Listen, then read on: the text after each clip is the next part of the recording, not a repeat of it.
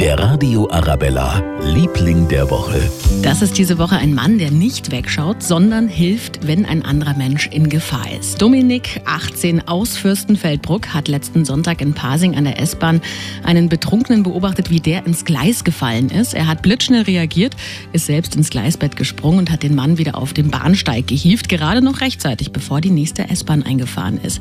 Aber das ist immer noch nicht alles gewesen. Dominik hat ihm dann sogar das MVV-Ticket bezahlt und ihn bis vor die Haustüre gebracht. Wenn ich jetzt irgendwo volltrunken aufgefunden werde, würde ich auch gerne bis zur Haustür gebracht werden, weil wer weiß, dann fällt da vor die nächste S-Bahn. Hat man dann lieber eine Begleitperson dabei. Dominik aus Fürstenfeldbruck, ein toller junger Mann und ganz zu Recht finde ich unser Liebling der Woche.